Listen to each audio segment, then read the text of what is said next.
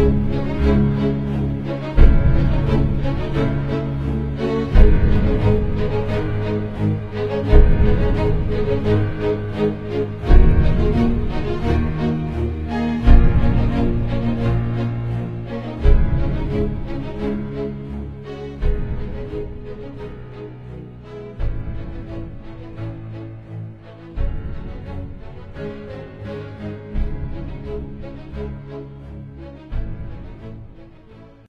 二七国债事件今年正好是二十年，哎，很有意思。呃，我们之前呢说了三位在三二七国债期货事件中获利的富豪，一位是上海滩的首富周公子周正义，这位哥们儿呢，呃，第一次坐牢了之后，因为行贿逾足，现在呢有第二次坐牢，还在牢里。呃，第二位是东北的一个大的大汉，对吧？叫袁宝锦，这哥们儿啦。动不动就动枪动棍的买凶杀人，现在已被毙了。第三一个呢，就是当年元宝锦要买凶杀的对象叫刘汉，这哥们儿啊是有西南买盘之称，玩期货玩的是相当的霸道。哎，这哥们儿也因为是操黑社会被毙掉了。呃，其实，在三二七国债事件中，还有一位呃获得暴利的富豪，这位富豪是谁呢？就是我们今天的主角卫东，呃，卫东的这一生呢，呃，可以说用两句话来形容，一句话就是打虎亲兄弟，一句话叫上阵父子兵。我们呢，先不讲打虎亲兄弟的事儿，我们先讲上阵父子兵的事儿。这个卫东啊，是湖南湘西人，我们都知道湘西啊，呃，民风彪悍。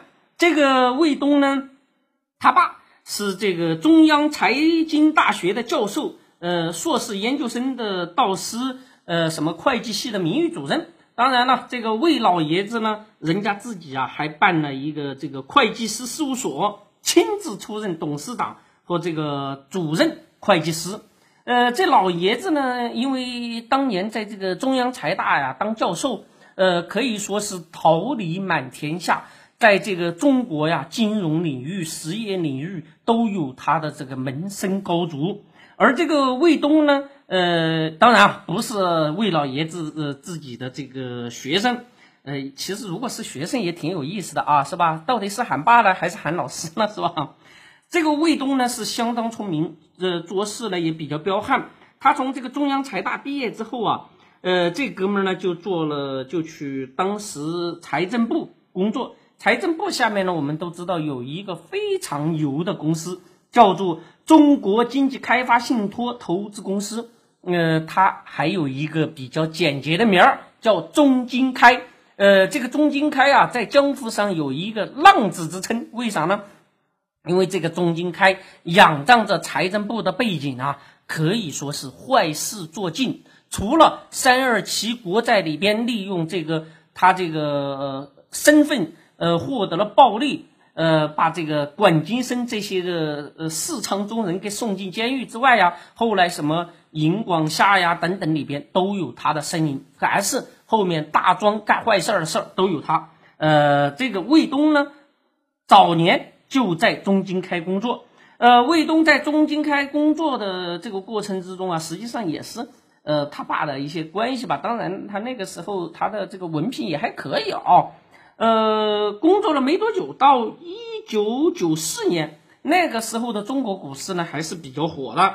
呃，魏老爷子呢，那会儿呢，已经成为了这个呃当时的中汇会计师事务所的董事长。呃，哎，别说这个魏老爷子啊，人家魏老爷子还可是呃获得了特殊津贴的那么一个教授哦，在这个整个的会计圈里边，可以说是呃翘楚级的人物吧。呃，一致对于卫东有这种精神这个资助，精神领袖、精神教父。那么这个卫东呢，到了一九九四年，也就是他爸呀，呃，那一会儿在整个的金融界人脉非常广的时候，哥们儿从中金开辞职下海干啥呢？成立了一个公司，这个公司啊叫北京永金财经顾问公司。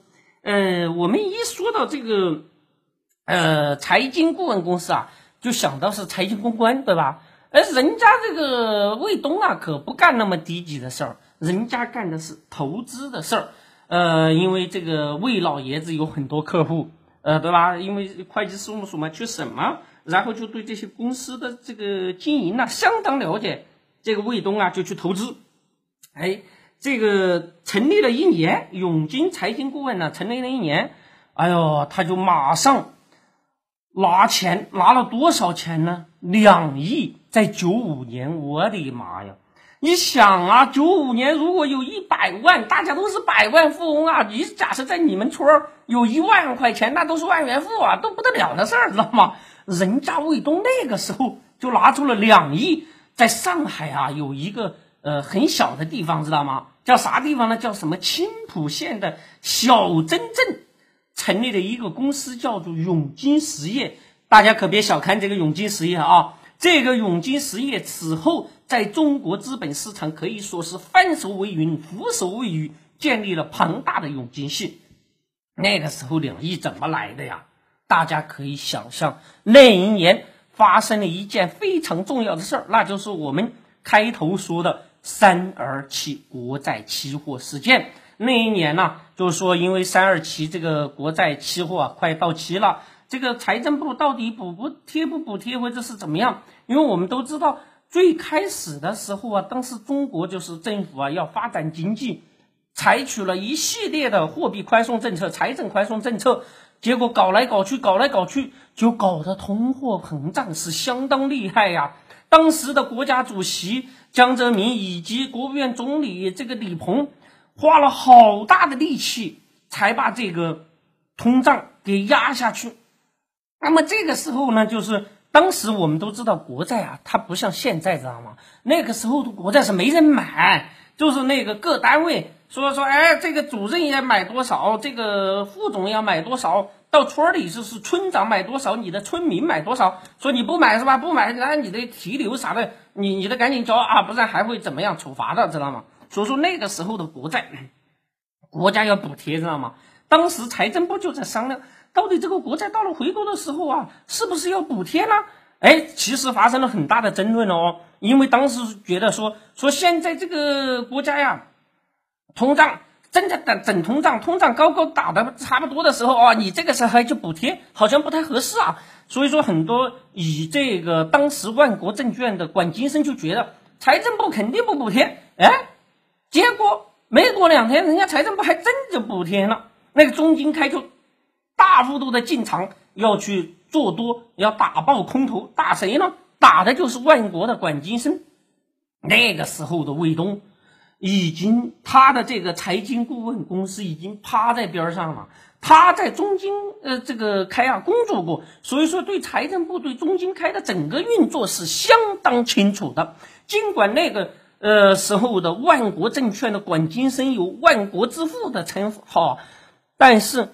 他觉得管金生跟中金开相比，那简直就是大象跟蚂蚁相比了。所以说，他就把注压到了中金开这一边，大幅度的跟着中金开做多。哎，没想到啊，最后的几十秒钟，这个管金生不断的打做，哎呀，最后就做空嘛，是上千万口啊，上千万口的这个国债的单子。哎呦，当时大家都在想，完了完了，中金开完了，跟着中金开的那些死多头也完了，像卫东这种人也完了。哎，结果那天晚上，上海证券交易所通过新华社短短的发了几句话，说呀，后面做空的那些个不算数，也就是说，管金生玩的这个没用，知道吗？哈，没用，那意味着卫东他们那个跟着中间开做多，少赚钱了。那卫东啊，就通过这样一下就发了。大家现在知道，就是他那那么大一笔钱在当时是怎么来的吧？卫东是典型的在三二七国债期货里边获利的，而他这个获利呢，就跟他背后的这个魏老爷子，这个教父级的魏老爷子有密切的关系。否则的话，他怎么可能站到中金开这一边呢？那他在这个过赚了钱之后啊，他就在上海成立了这么一个永金实业。这个永金实业大家知道他是干什么的吧？就是干了一种盲点套利。好像这个词儿有点专业啊。啥叫盲点套利呢？说白了啊，就是在当时那个市场啊，信息不透明，就是呃定价经常会搞的定价错误。就是比如说国有股，当时的国有股是不能够流通的呀。那这个定价不，大家不知道怎么定价嘛？定价的都很便宜。还有一个就是呃，在那个时候呃，这个网络呃基本没有。对吧？科技发展呢，就是还没有像现在这么样的发达，大家对信息的这个呃透明程度不够，那导致很多的制度啊，就现在就看来觉得是制度上的一些障碍。哎，人家这个卫东啊，就利用这一种所谓的盲点套利，说白了，用现在的话说，就是利用那些不对称的内幕信息来进行获利。他这个永金实业以及永金财经顾问，他们主要是干一些啥呢？就是买卖一些个上市公司的法人股啊、转配售股啊等等这些，因为当时的法人股太便宜了，就是两三块钱。他们为什么买这个呢？因为啊，都在说，哎呀，这可能会让这些个转配售的股啊流通。一旦流通的话，二级市场是透明的，知道吗？二级市场是透明的，它就可以赚翻倍的赚了。那么他到底都买了一些呃什么样的股票呢？比如说，举个简单例子啊。就是卫东，他刚刚成立那个呃永金财务财经顾问的时候，当时啊，就是呃大家就证监会就在发文儿说这个什么国有股、法人股以及增加的那些个配售股啊，哎，上市流通就是不安排他们流通啊。哎呦，大家当时其实就在争论，知道吧？有一些机构啊，也就在不断的给国家提意见，说这些个呀，必须啊得让他们流动起来。那你这个整个资本市场才会活了，否则的话，你这个上上市公司就募一笔钱，大股东呃有有什么意义呢？对不对？对他们的动力不大嘛。那这样他们自己不赚钱，上市公司他就不断的要通过造假什么的去骗更多的钱嘛。所以说觉得不合理，大家其实就一一直在争论。当这个永金财经顾问成立了之后的当年的十月份，这个证监会正式下文了，说呀。转配股不能够流通，哎呦，当时其实对于卫东来说，呃，还是有有打击的。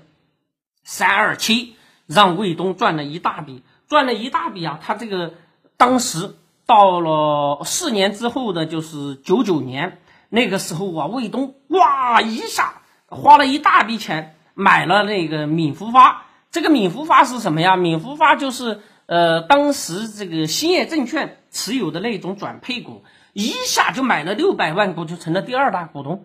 当时价格很便宜啊，才四块五啊，大家就看不明白啊。哎呀，不让流通吗？说不让流通，这个卫东他怎么就买花那么多钱呢？当时呃两千多万喽，两千多万算一笔大钱嘛，对吧？那说他他他干嘛要买这个啊？大家就想不明白。一开始大家还嘲笑说这卫东太傻帽了，他爸在那个呃中央财大有那么多关系啊，他还买这种股票，是不是太傻了呀？哎，人家买了之后三个月，这个证监会啊，当时就发了一个通知，说这个转配股可以分期上市了。哎呦喂，当时大家都傻了，说这个卫东他怎么能提前知道呢？而到四月份的时候。就是卫东啊，当时永金持有的这个闽福发的转配售股就上市流通了，知道吧？知道还不到一个月，还不到四个月，你知道当时他花了两千万赚了多少钱吗？赚了一个多亿啊！当时市场哗然了。其实啊，他在这个过程之中呢，就是呃，卫东尽管他知道说国家不让这个转配售股啊、法人股什么流通，他一直在买，一直在买。这个买的过程中，魏东很有意思，他从来不呃不买成那个呃不买，比如说几千万股，都是几百万股、几百万股这种小打小闹去套。一到了两千年之后，哎呀，这些个股票让他赚了不少的钱呢。当然了，这个是跟他当年呃做三二七国债赚了那么多钱有关，否则的话他也没那么多钱去买，对吧？啊，还有一个就是跟魏老爷子的人脉的有关系。那。魏东通过这种盲点套利赚了那么多钱之后，为后来啊，就是到了两千年之后，呃，这个呃硅谷那边呃高科技概念呢就开始出现爆热，到了零一年的时候，全球的这个这个互联网泡沫，知道吗？出来，整个华尔街后来的行情都不太好了，国内的股市也是由这个牛市啪叽一下就变成了熊市，拿到了大笔的钱之后，卫东就在考虑，哎呀，这一种靠这种盲点套利，尤其是随着互联网的发展，你这种。玩这种的话，这个套利的空间会越来越小。那他要到底要干一些什么？卫东就在谋求要转型，要做一个更大的生意。人留意我的离开，人海中不有人徘徊。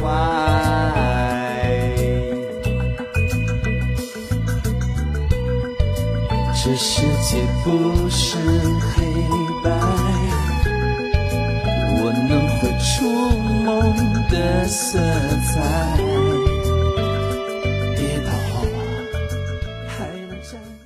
卫东投了那么多的钱，他到底想要干嘛？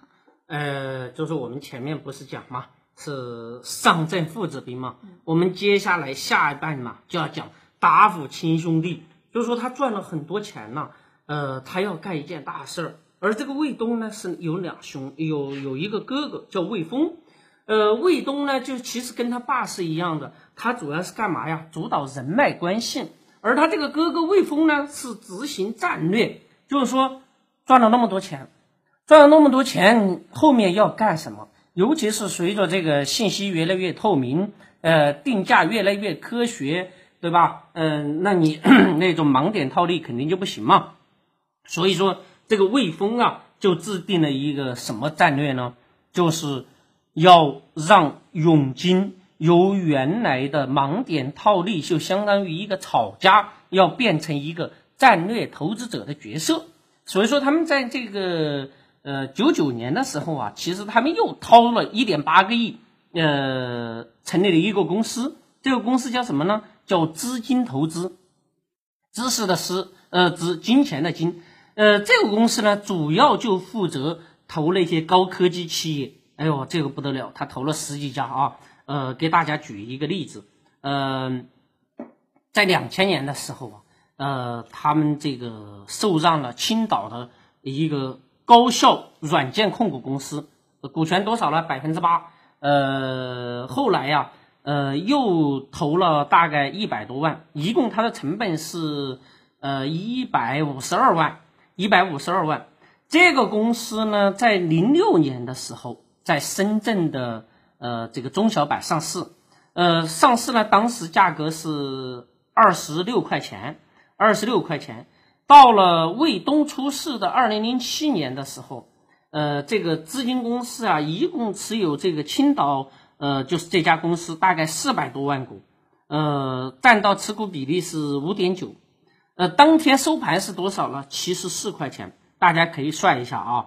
呃，卫东他们的永金系投了一百五十二万，而当时的市值是三点一九亿，我的妈呀，二百多倍呀，实在是太夸张了，知道吗？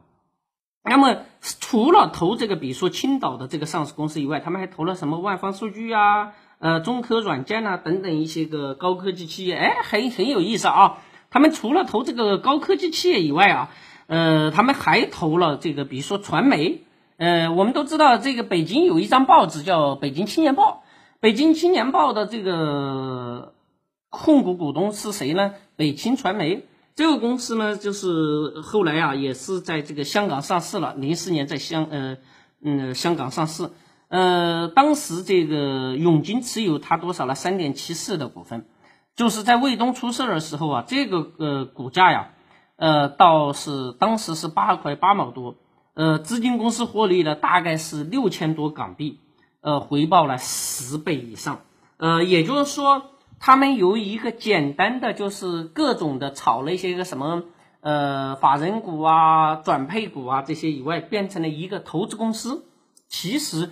他们对于这一种高科技公司也好，传媒领域也好，等等这些，只是小试牛刀，只是小试牛刀，因为他们呢，呃，要做一个真正的战略转型，就是实业与金融的并行。我们都知道，现在的国内啊，呃，在那个时候的庄家们都喜欢，要么就是炒股票，对吧？炒股票因为来得快，就像这个德隆系也是一开始炒股票，后来他们也要做实业，比如说什么三驾马车，对吧？呃，香火炬、铜合、合金啥的。而当时的卫东是一样的，他也要除了投资这个呃科技公司以外，他都是还是小股，还是战略投资的身份，他控不了股，那他要做实业，他怎么办呢？就在这个两千零二年的时候，当时卫东的哥哥卫峰就做了一个就是金融加啊实业的那么一个战略构架，当时啊他就又开始行动，他还是把苗头瞄向了他的湖南老家。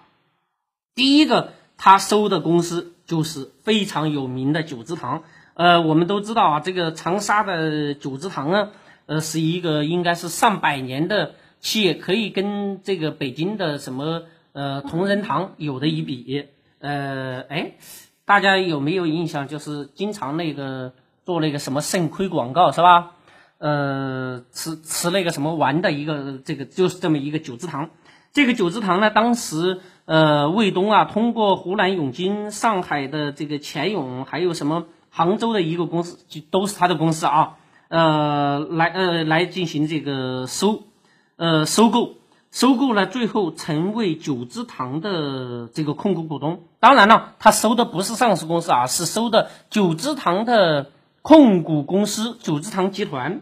呃，当然，为什么收这个呢？因为如果他直接收上市公司的股权的话，呃，会什么豁免啊，会等等，有很多政策的麻烦。因为那会儿还没有进行那个股权分置改革嘛，所以说他就通过这种。呃，两级控股的方式把九芝堂给控了，这个呢，应该说它是巧妙巧妙的避了一个红灯。呃，因为呃，像就像我们前面说的，直直接收回很麻烦。他在这个收九芝堂的这个过程之中，他还干了一件事情，那就是千金药业。这个千金药业啊，当时就是我们都知道啊，就是过去的上呃公司啊，老搞一些职工股。最后上市的时候挺麻烦的，这个千金药业要上市，因为它职工股太多啊，通不过啊，那它怎么办呢？你不能因为职工股就就上不了市，对不对？那这些个千金药业的就就跟那些个职工说说，你看啊，你们拿到这些东西也上不了市，对不对？那要不你们退出来，退出来，这个就卖给谁呢？所以你看现在的职工股，在两千零一年的时候啊，因为那个时候股市也不太好嘛，那个卫东。就以每股四块八的价格就把它给买了。说实话，对于一个非上市公司来说，这个价格已经是很高的了。那么这个卫东他们呢，就也摇身一变，就成为这个千金药业的二股东。然后啊，又通过呃不断的运作，不断的运作，人家呀，最后还当上了总经理，知道吗？这个卫东呢，现在当然了，这个就是千金药业呃控股了千金药业。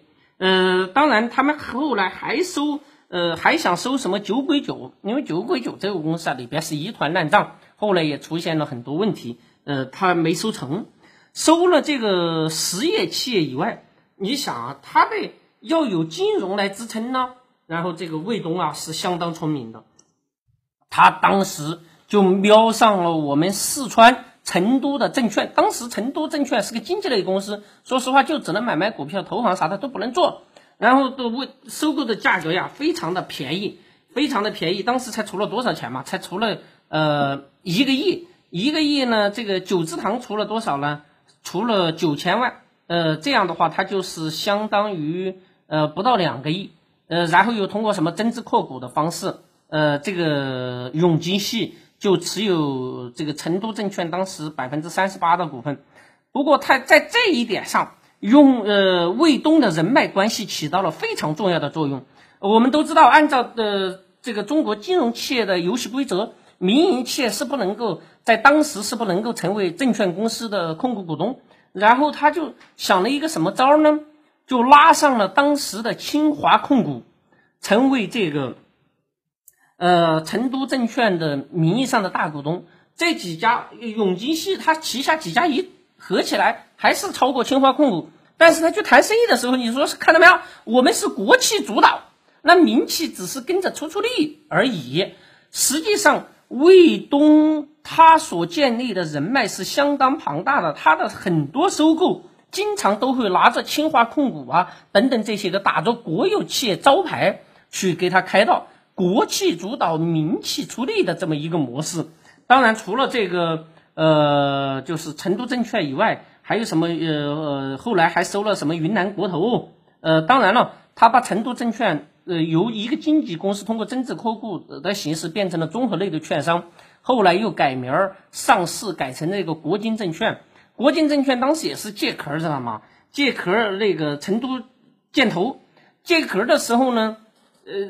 他就不是按照正规的借壳，他是一部分一部分的把成都证券的资产往里装，就避开了这个呃借壳一些审审批的一些麻烦。所以说，它整个的过程之中都是打的这个呃钻的制度的一个空子，你也可以说巧妙的绕开一些监管红线。那么呃，这个卫东啊，在呃收成都证券之后，又收了这个云南国投，呃，就是云国投。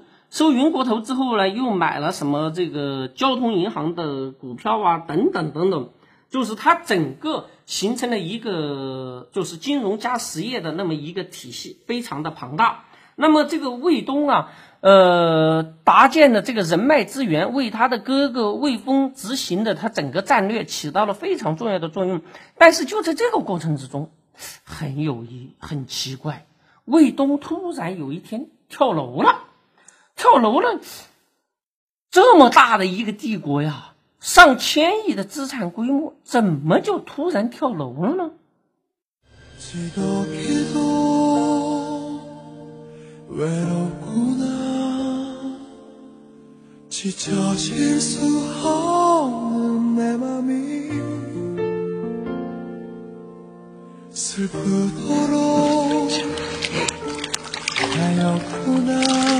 しいこれ。ね1 0 0 0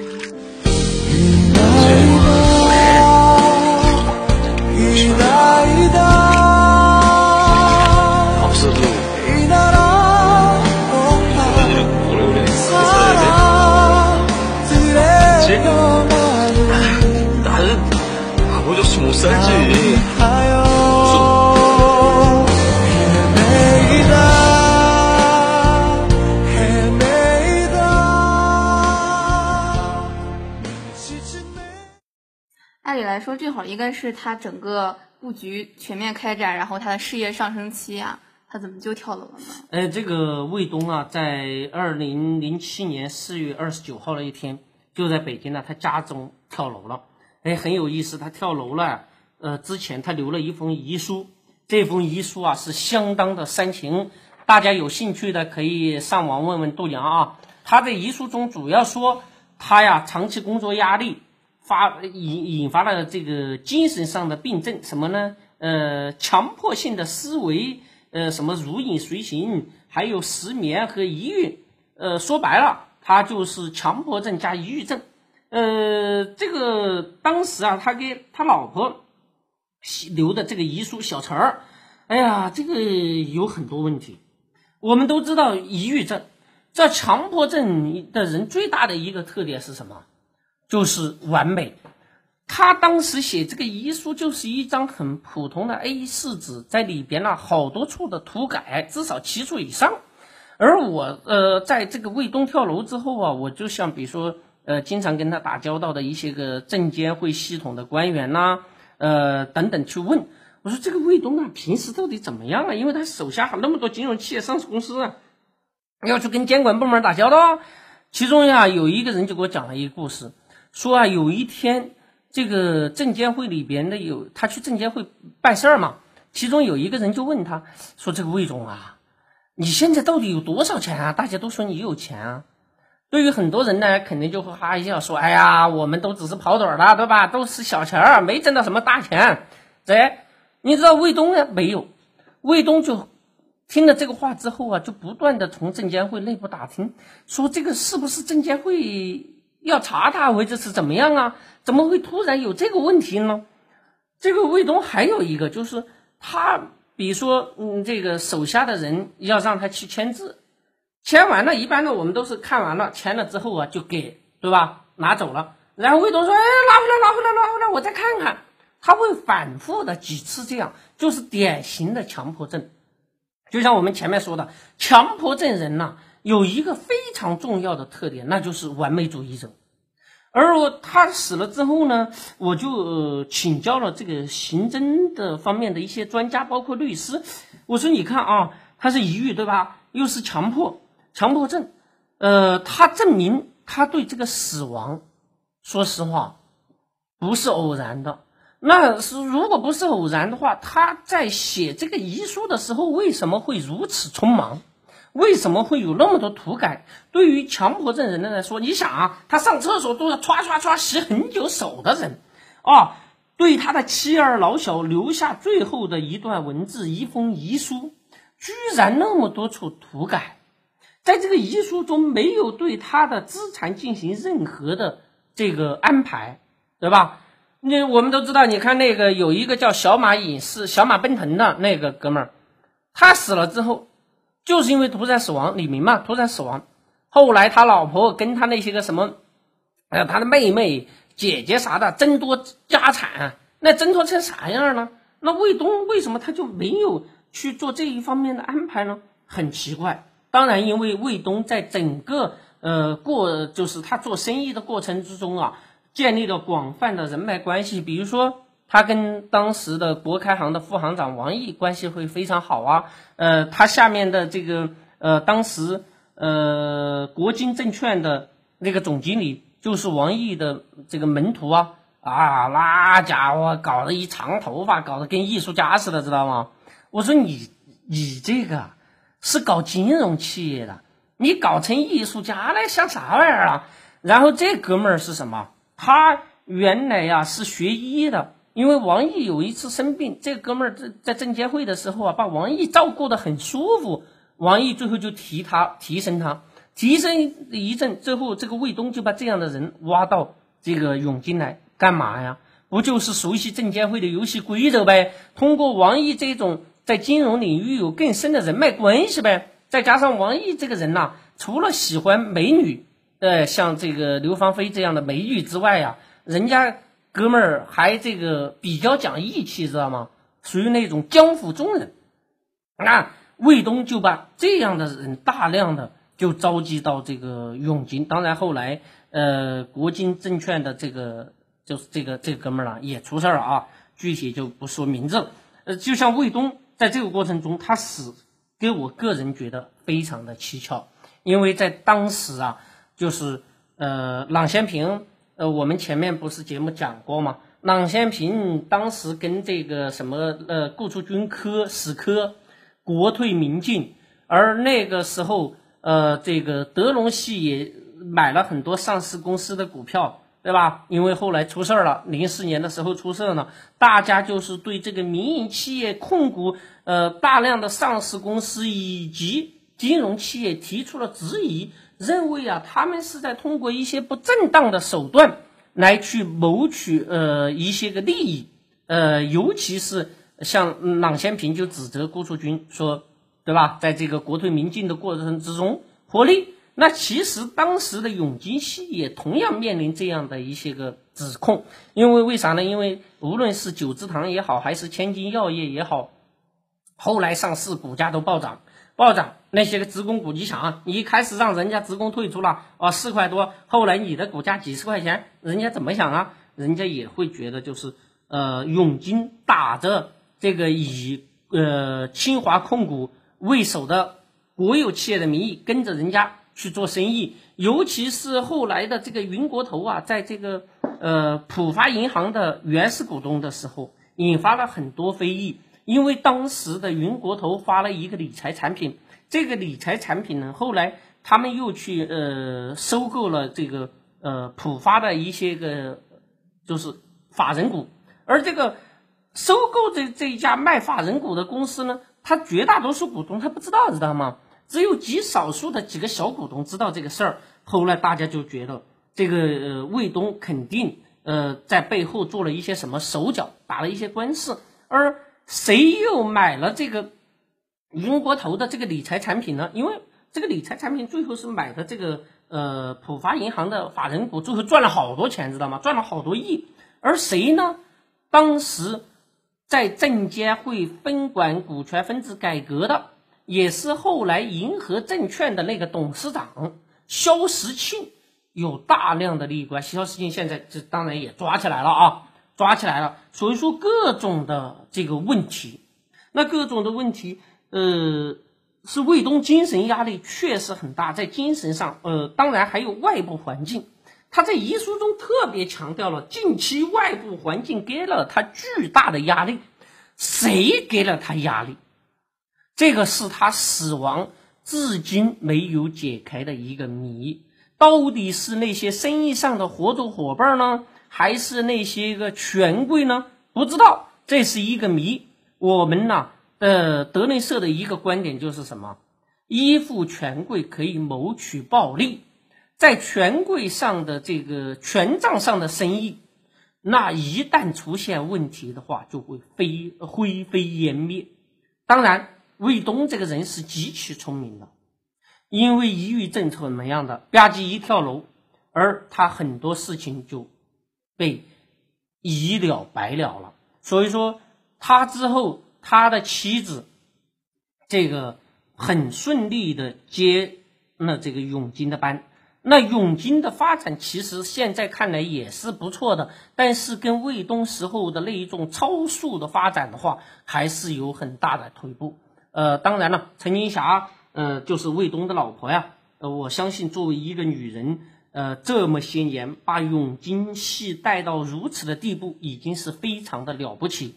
呃，对于无论是卫东也好，还是我们之前说的这个呃顾祝军也好，亦或是元宝锦也好，在这个企业的发展过程之中，总会遇到各种各样的问题，尤其是在发家的过程之中，他们呃用过去前几年流行的话说的话，原罪。那么对于整个中国来说，呃，原罪。有没有那么可呃可怕呢？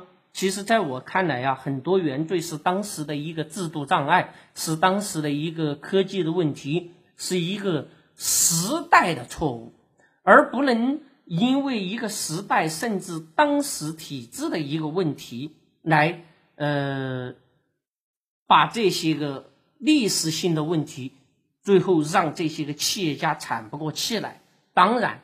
中国还有一句话叫做“出来混的，迟早是要还的”。那这个还到底怎么样还，而不能够一棍子的去把他们打死，这样会对民营企业的发展会有一个很大的压制。当然，对那些个践踏法律、呃游走在法律红线之上的人，确实应该给他们警告，甚至应该严惩。我们还有一个微信公众号平台德林社，如果还想了解有趣、好玩、听得懂的经济学，那就在微信里搜文字“德林社”或者拼音“德林社”，点击关注即可。记住，不是德云社，是德林社，别设错了哟。